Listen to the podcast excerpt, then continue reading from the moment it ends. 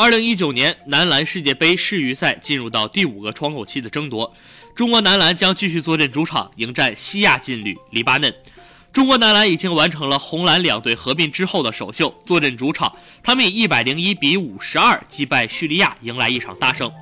这场比赛中，中国男篮展示出了极强的竞技状态，易建联、郭艾伦、王哲林、翟小川和吴前五名球员得分上双，展现出了明显高于对手的实力。不过，本场比赛中国男篮的对手变成了西亚劲旅黎巴嫩，挑战升级，压力变大，但男篮的目标依旧是争胜。在九月份进行的第四窗口期世预赛中，中国男篮蓝队曾在客场以八十八比九十二输给黎巴嫩。那场比赛，男篮蓝队并未征召绝对核心易建联进入球队，后场王牌郭艾伦受到伤病困扰，出战九分二十五秒，一分未得。红蓝两队合并之后，易建联和郭艾伦依旧是中国男篮的内外线核心。本场比赛，头名也将率领球队掀起复仇之战。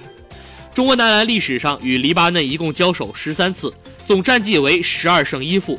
从一九九九年男篮亚锦赛首度交锋至今，双方一共有过十一次交手，中国取得全胜。而在亚运会上，双方曾在二零零六年的多哈交手，当时中国以七十五比七十三险胜。